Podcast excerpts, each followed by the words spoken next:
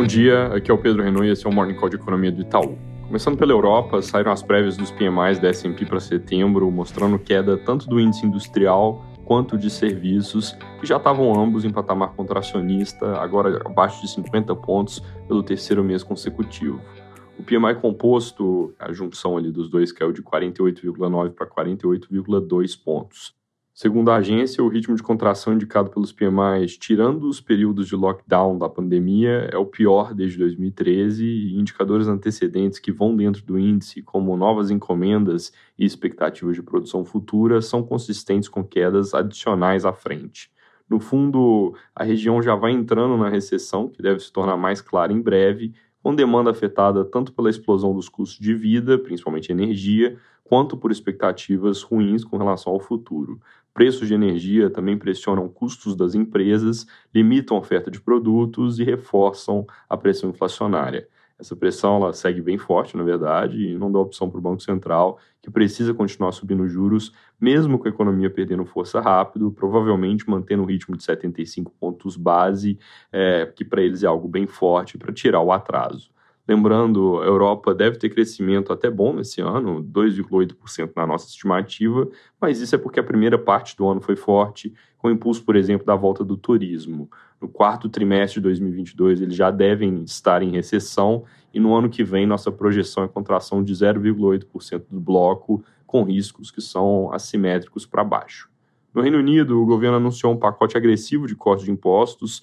A intenção aqui é buscar conter a inflação. São os maiores cortes desde os anos 70, uma série de medidas, entre as quais a principal é subsídio das contas de luz pelos próximos dois anos. Esse pacote vem em um contexto de alguma ansiedade sobre sustentabilidade das contas do governo e, obviamente, reforça essas preocupações, dado que tem um custo estimado alto, na casa dos 150 bilhões de libras que vai levar a mais endividamento do governo. Interessante comentar isso porque, primeiro, com juros em alta no mundo, esse tipo de problema deixa de ser limitado a países emergentes, e segundo, porque pode aparecer em outros lugares, inclusive em alguma medida já é real em outras partes da Europa, onde tem países bastante endividados. Nos Estados Unidos, hoje também saem PMIs e o mercado espera leve queda do componente industrial de 51,5 para 51 em setembro, enquanto serviços devem ter alta de 44,6 pontos para 46,1.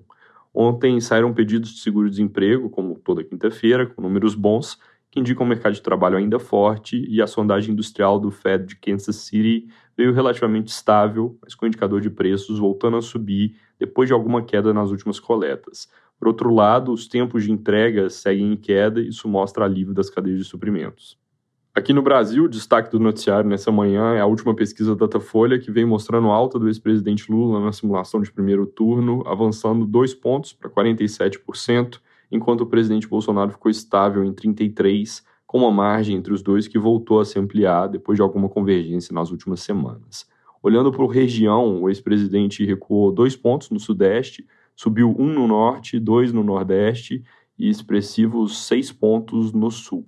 O presidente Bolsonaro, por sua vez, quer quatro pontos no norte, três no sul, enquanto subiu dois pontos tanto no sudeste quanto no nordeste. Entre grupos demográficos, a maior alta do ex-presidente Lula veio entre mulheres de até 34 anos que ganham dois salários mínimos ou menos no Nordeste. Na simulação do segundo turno, ambos ficaram de lado em 54% e 38%, respectivamente. Olhando para a média das últimas pesquisas divulgadas, Lula tem 43% dos votos de primeiro turno, com alguma tendência de alta nas últimas coletas, enquanto Bolsonaro tem 35%, praticamente de lado há cerca de duas semanas. Mudando de assunto, ontem, apesar da mensagem dura do Copom, que a gente acredita ser consistente com corte de juros só lá para a segunda metade de 2023, o mercado se movimentou na direção contrária, com queda das taxas futuras, implicando uma leitura de que juros vão ser mais baixos à frente.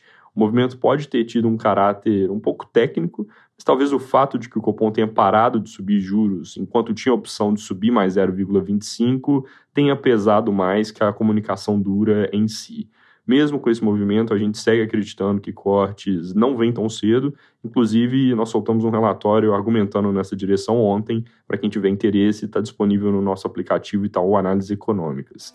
Lembrando que terça-feira da semana que vem tem ata do Copom, onde eles sempre podem calibrar um pouco a mensagem, caso não tenham gostado muito da reação do mercado após a reunião, esse pode ser o caso dessa vez. Para terminar, ontem a Petrobras cortou preços de gás de cozinha em cerca de 6%, sem mudanças nos outros produtos, com um impacto que deve ser de 5 pontos base para baixo no IPCA de outubro. É isso por hoje, bom dia e bom fim de semana.